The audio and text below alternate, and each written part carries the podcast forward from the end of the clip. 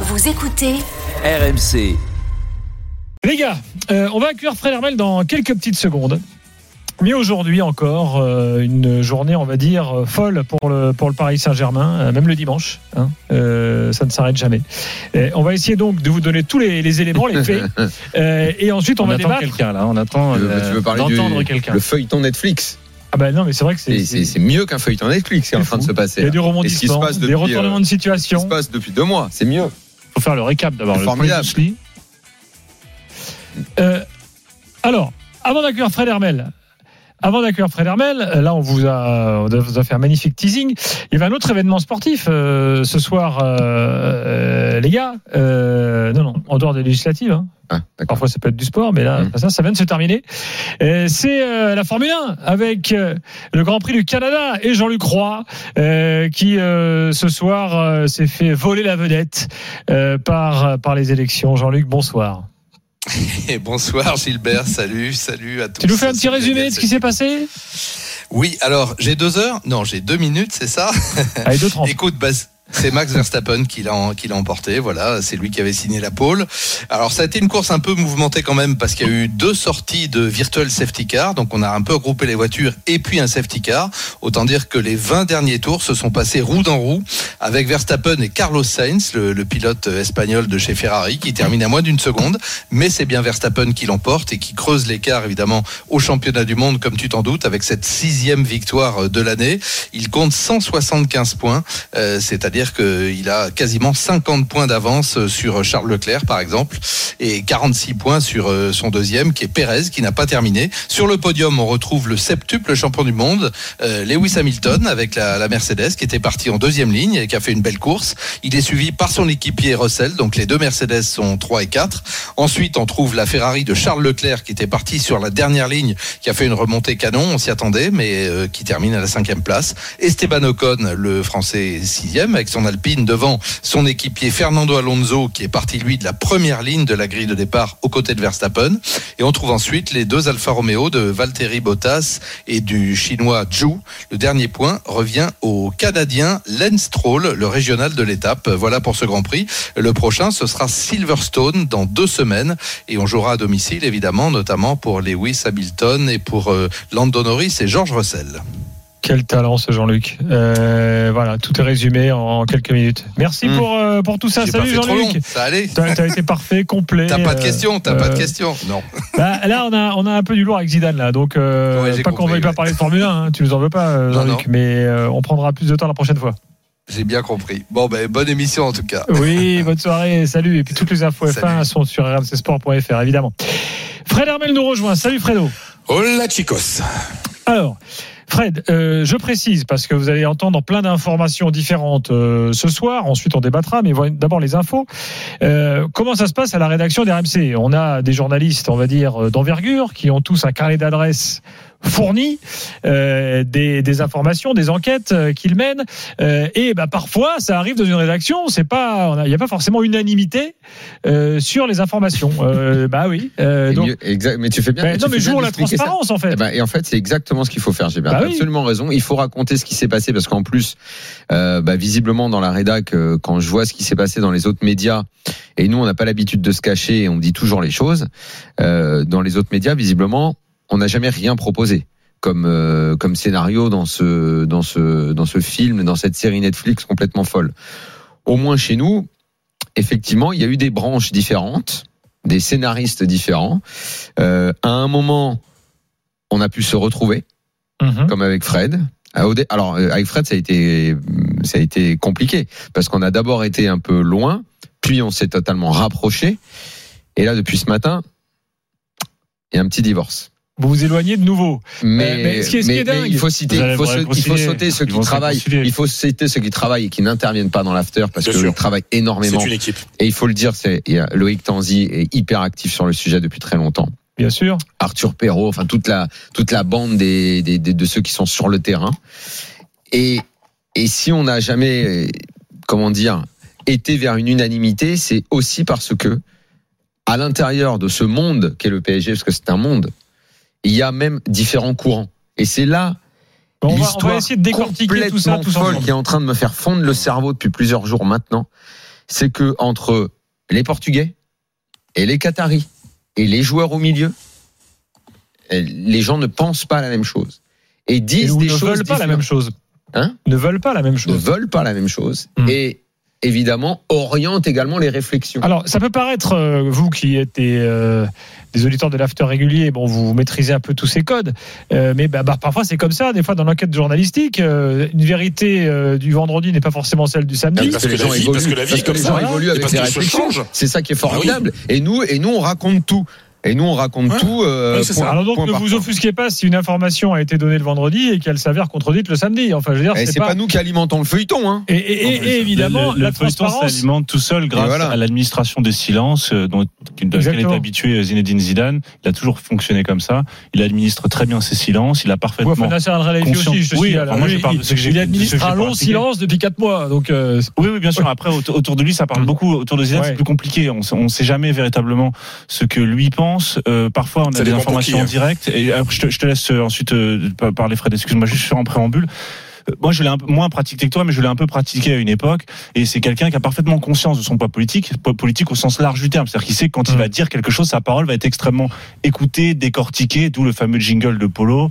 Euh, je, c'est comment déjà le jingle? C'est j'ai un avis, mais. j'ai un avis, euh, mais euh, c'est pas ce qui m'intéresse aujourd'hui. Et n'oublie pas Thibaut de préciser Voilà. que c'est quelqu'un qui dans sa vie a toujours fait l'unanimité et qui pour la première fois Grâce à ces silences, Daniel. Grâce à ces oui, silences. mais il a fait l'unanimité Bien et sûr, qui pour la sûr. première fois au cas où il prendrait une certaine décision Voilà, pourrait ne plus la faire. exactement. Ça l'engage comme jamais. C'est pour ça que c'est une décision extrêmement difficile à lui, euh, à, à prendre pour lui, tant d'un côté que de l'autre. Même le fait de ne pas prendre de décision est une décision difficile. Je, c'est un, un pré- un préambule. Alors, je vous laisse la Bon. parole. Euh, Fred, tu vas avoir la parole après ce long préambule, euh, mais qui était nécessaire. Euh, donc, évidemment, nous t'écoutons en sachant que tu rentres de Madrid où tu Voilà. allais euh, mener l'enquête. Voilà, je viens de passer trois jours à Madrid. Mhm. Euh, j'ai les WhatsApp, tout ça c'est bien, les coups de fil c'est bien, mais il y a des moments où il faut des yeux dans les yeux. Ouais. Il y a quelques grosses heures, euh, Zidane était très proche du PSG, mais Zidane a décidé d'attendre l'équipe de France. C'est pas une, ce n'est pas une impression que j'ai, ce n'est pas une interprétation, c'est le résultat de mon enquête. Auprès de gens qui ne m'ont jamais menti en plus de 20 ans. Donc il y a un moment, moi je fais confiance à des gens qui ne m'ont jamais menti. Il y a beaucoup de gens dans ce métier, il y a beaucoup de gens qui mentent. Je connais plein de gens qui m'ont beaucoup menti. Mais il y a des gens qui ne m'ont jamais menti.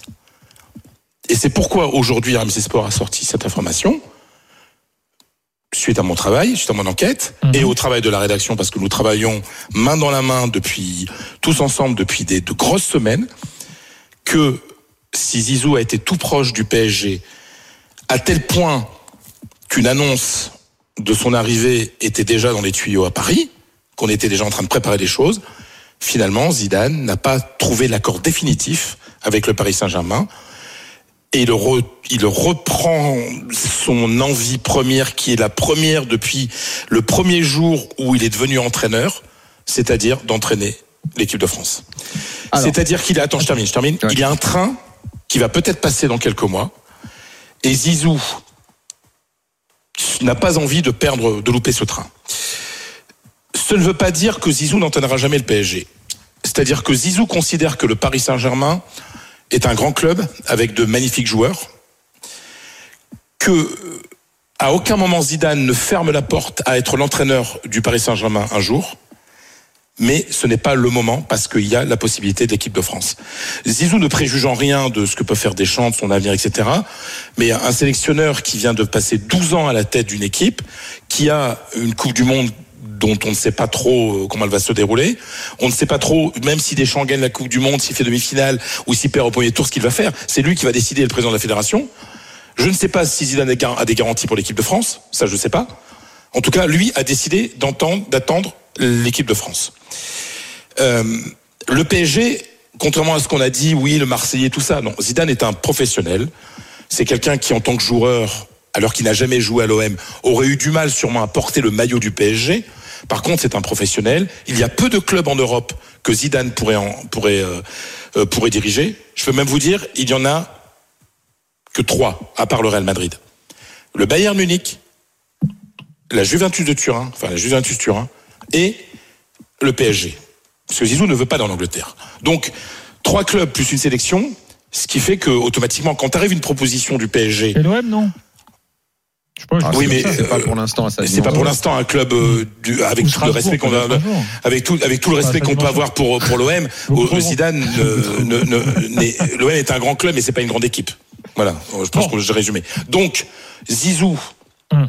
A finalement dit non au PSG. Il attend l'équipe de France, mais ne ferme pas la porte au PSG pour l'avenir. Fred reste avec nous. Je précise qu'en ce moment, la famille Zidane euh, est à Madrid, hein, euh, par ailleurs, et que Zinedine Zidane est censé aller à Marrakech dans les heures qui viennent, puisque France 98 organise un match euh, sur place. Ouais, il part demain matin de bonne heure. euh, voilà. Euh, Alors. Alors, Daniel, avant que tu prennes la parole, Oui. je précise euh, que d'autres informations venant d'autres membres éminents de la rédaction qui ont des gros carrés d'adresse et des enquêtes, eh ben, euh, sont très claires. Au sein du club, aujourd'hui, personne n'a, en- entre guillemets, euh, arrêté l'opération Zidane. Hmm. Je parlais, en, attends, je parlais en interne des, des équipes euh, qui travaillent le juridique, le marketing, etc. Donc des gens à qui euh, on n'a jamais dit c'est mort. Donc, des- euh, donc Et ils ont appris avec l'information MC Sport aujourd'hui voilà. Alors c'est que Zidane ne venait pas. c'est tout à fait possible, Fred, mais enfin, c'est quand même assez euh, déconcertant d'avoir ces informations-là qui, quelque part, sont contradictoires. C'est-à-dire, Fred, à Madrid, nous dit c'est mort. Euh, au club, on dit, bah, pour nous, non. Euh, bah alors, on, va, on, va, on va expliquer. Peut-être que l'information n'est pas arrivée jusqu'à eux, ou peut-être que d'autres choses se sont passées entre temps. En tous les cas, cette information-là arrive. Et, Alors, et euh, je aussi- je vais préciser un truc sur le timing- sur le timing. tour. Ouais, chacun non. son tour. Daniel va prendre la parole parce qu'il y a aussi des choses qui viennent des entourages de joueurs qui sont importantes. Bon, déjà, on va. Moi, je, je vais prendre la réflexion depuis le début. Euh, Là, il faut être factuel sur ce qu'on sait. Ouais, ouais, bon. Euh, alors, ah, honnêtement, hein, moi, à ce stade-là, on est le 20 juin. Euh, si j'avais su que ça allait se transformer en feuilleton Netflix, mais jamais j'aurais mis le nez là-dedans. C'est tellement mieux de rien dire et de pas prendre de risques Ah, et, on est et de rester tranquille à commenter une fois que c'est fait. Que là, franchement, j'ai. Ah, sinon, on fait- j'ai- si j'ai on la n'est pas RMC Sport, on n'est pas l'after. J'ai la tête en marmite, mais effectivement, j'ai trouvé ça marrant et je, marrant, m'y- je suis lancé depuis maintenant plusieurs mois. Enfin bon, Parfois, ça On est le 20 ça juin. Le PSG n'a toujours pas d'entraîneur. Ce qui est déjà en soi totalement anormal et ce qui dit euh, beaucoup de choses Enfin, sur Pardon, pour l'instant, ils ont Pochettino qui est toujours pas viré officiellement. le PSG n'a pas d'entraîneur. Mm. Pochettino est à la sortie et le 20 juin, à 10 jours de la reprise de l'entraînement, 15 jours, entre 10 et 15 jours dans la reprise de l'entraînement, il n'y a pas d'entraîneur. Ce qui est en soi anormal et qui dit au minimum une chose, c'est qu'effectivement, ils ont voulu Zidane et qu'ils négocient depuis longtemps. Et ça, Fred ne, ne dit pas le contraire. Non, parce qu'ils ont L'autre même négocié chose- depuis décembre déjà. Donc, L'autre- pour privilégier le mois de janvier. C'est- à peu habituel près- c'est à- peu près à ce moment-là. Non, mais ce en décembre, il moment-là voulait, que il, voulait- il voulait pour le mois de janvier, parce qu'il voulait virer Pochettino en décembre. Oui, oui, non, mais ça là-dessus, on est d'accord. C'est à peu- C'est à peu près à ce moment-là que j'en ai parlé pour la première fois, le ça. 7 janvier, je crois. Entre janvier et mars. Ensuite. Euh, la filière portugaise, Antero, Campos, veut absolument que ce soit Galtier. Et Galtier dit partout, à ses proches, à ses amis, en ce moment, c'est moi le futur entraîneur du PSG. Galtier le dit, tout le monde a cette information. Oui. Galtier dit, je suis entraîneur du PSG. Si le PSG avait voulu en choix 1 que ce soit Galtier, Galtier serait nommé depuis longtemps. Parce Bien que sûr. prendre Galtier à Nice, je pense pas que ce soit très compliqué pour le PSG. On sera tous d'accord là-dessus. Si Galtier avait été le choix 1 et on avait voulu tout de suite que ce soit lui, il y serait déjà. Antero Henrique Luis Campos veulent que ce soit Galtier. Tout le monde dans la filière portugaise fait passer l'information que c'est lui. Les joueurs aujourd'hui, et c'est là que je dis à Fred, j'ai aucun problème pour, éventu- pour pas éventuellement, pour te croire. Tu sais Euh, que tu peux me croire, Daniel, je te l'ai dit. Mais, je- mais ce on, en a parlé euh, toute la journée, donc j'ai aucun souci. Voilà, Aujourd'hui, euh, voilà. aujourd'hui, au club, euh, il y a des gens qui travaillent pour l'arrivée de Zidane. Et je vais même te dire Et quelque qui chose. continue de le faire. Et je, et absolument. Et je vais même te dire quelque chose de sûr, certain. Alors on se parle, les joueurs et des joueurs extrêmement importants du Paris Saint-Germain, de ceux qui sont restés alors qu'on pensait pas qu'ils allaient rester, sont persuadés que Zidane sera leur entraîneur. Donc, soit, et il n'y a pas de problème, euh, Fred, ça, ça ne contredit pas ce que tu dis. Ah, bah, bien sûr que non. Soit ils ne, on ne leur a pas encore dit, et auquel cas ils vont être très déçus. On parle de, des stars de l'équipe. Pour eux, c'est Zidane. Encore aujourd'hui, encore il y a une demi-heure, encore il y a dix minutes. Pour eux, c'est Zidane l'entraîneur. Donc, soit c'est pas arrivé, l'échec de QSI n'a pas été acté, parce que si Zidane ne vient pas, c'est un échec pour QSI. Leur premier échec en matière de deal, parce qu'ils ont toujours réussi toute leur négo, c'est aussi un peu là-dessus que, que, que moi je, fondais ma mon argumentation, ma réflexion au-delà de mes infos, c'est parce qu'ils ils y arrivent toujours. S'ils y arrivent pas, ok, ce sera le plan B. Le truc des Bleus, j'avoue que j'ai du mal à comprendre. Ça, c'est la case, c'est ce que je te répète à longueur de temps, euh, Fred. C'est la case qui me manque dans le raisonnement. C'est les Bleus. Parce que les Bleus, que ce soit en décembre ou en, ou en juin, ils pourraient très bien faire une année avec le PSG et euh, ne pas les prendre là ou Oh, miser sur le fait. de projet, tu sais. Non, mais je sais bien. Mais ou miser sur le fait que Deschamps euh, ne n'aille pas loin à la Coupe du Monde. Ok, très bien. Euh, il peut y avoir plein de choses parce que le Gret va partir à la fin de la Coupe du Monde. Il laissera sa place. D'ici là, rien ne dit qu'un Michel Platini à quitter ne fera pas le forcing et ou ne reviendra pas. Être Et si c'est Marc Keller, troisième et si avec c'est Zidane Marc parce Keller. qu'ils s'entendent bien, Et ils si se c'est Marc Keller. respectent, Zidane, alors c'est qu'ils acquis en n'aiment équipe pas de le, France. alors que le Gret C'est acquis, n'aime déjà. et, et, et Daniel, brouillé- j'intègre une tendance aujourd'hui. Euh, la tendance, quand même, globalement, euh, est à un départ de Deschamps après la Coupe du Monde, quoi qu'il se passe. Dans, les- dans la tête des dirigeants de la Fédé. hein.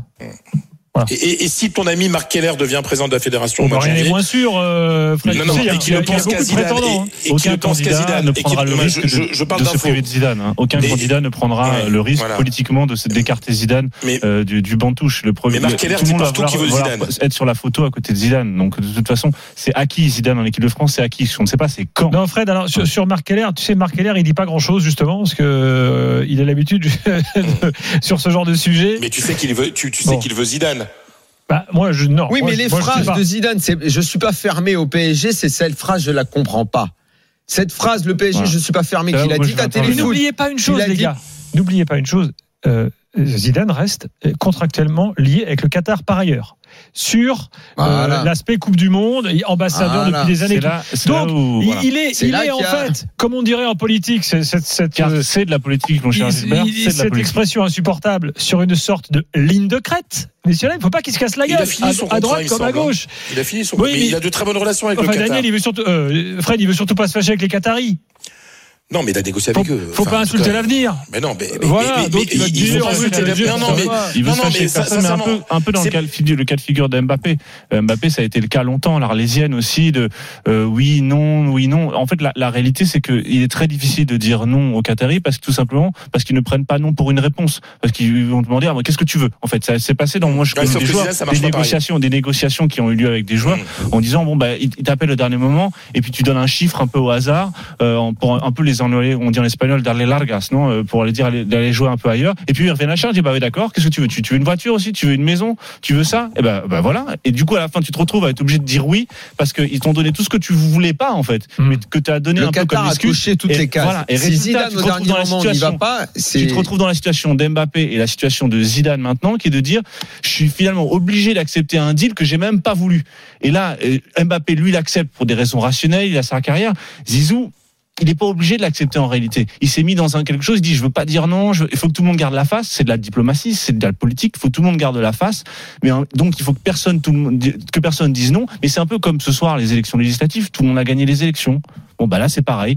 Personne n'a dit non, personne n'a dit oui, et tout le monde interprète. Et du coup, au final, Sur on peut continuer à dire que Zidane va venir. qui a gagné ou pas. Finalement, il va. Non, mais ce que je veux dire, c'est que le langage politique, Gilbert, Ouais. le langage politique, c'est ça. C'est de dire chacun garde la face, personne n'a perdu. Euh, Zidane va pas Enfin, venir, mais en fait, il va Alors, venir. vo- ou il va vo- pas voilà, venir tout voilà suite, il va toutes les infos. On va- Voilà, on va c'est- rentrer maintenant dans la phase de dans la la phase de dans la phase de débat avec vous tous au 32 16. On a déjà Samir, on a Jonathan, Raphaël, ils sont là, ils nous attendent. Fred, tu restes un peu avec nous. Enfin, pour résumer à 22h20, on a quand même le club principal de notre notre championnat, le plus puissant, le le plus riche, euh, qui n'a pas d'entraîneur à euh, 10 jours de sa reprise, qui a un président qui n'est pas à Paris euh, et euh, qui a qui rentre demain. qui rentrent demain. Et on a deux gars qui ne sont même pas des employés du club puisqu'ils sont prestataires et qui sont en train d'essayer d'imposer un autre, un autre homme. Enfin, c'est quand même assez ubuesque et incroyable comment tout Et ça donc- est géré. C'est dingue et, de chez et dingue. donc maintenant qu'on a tout expliqué Eh ben, et à quel point on a travaillé tous ensemble et avec des avis parfois différents, je maintiens et, honnêtement après tout ce qu'on a fait, peu importe, j'en suis plus à savoir qui a eu raison, qui s'est trompé. Tant que officiellement un autre entraîneur ne sera pas sur le banc du PSG, je continuerai à croire que c'est possible. Allez, à tout de suite pour débattre avec Daniel, Fred, Thibault et avec vous tous au 32-16 concernant euh, le futur entraîneur du PSG après toutes ces infos que vous retrouvez sur rmcsport.fr, bien sûr.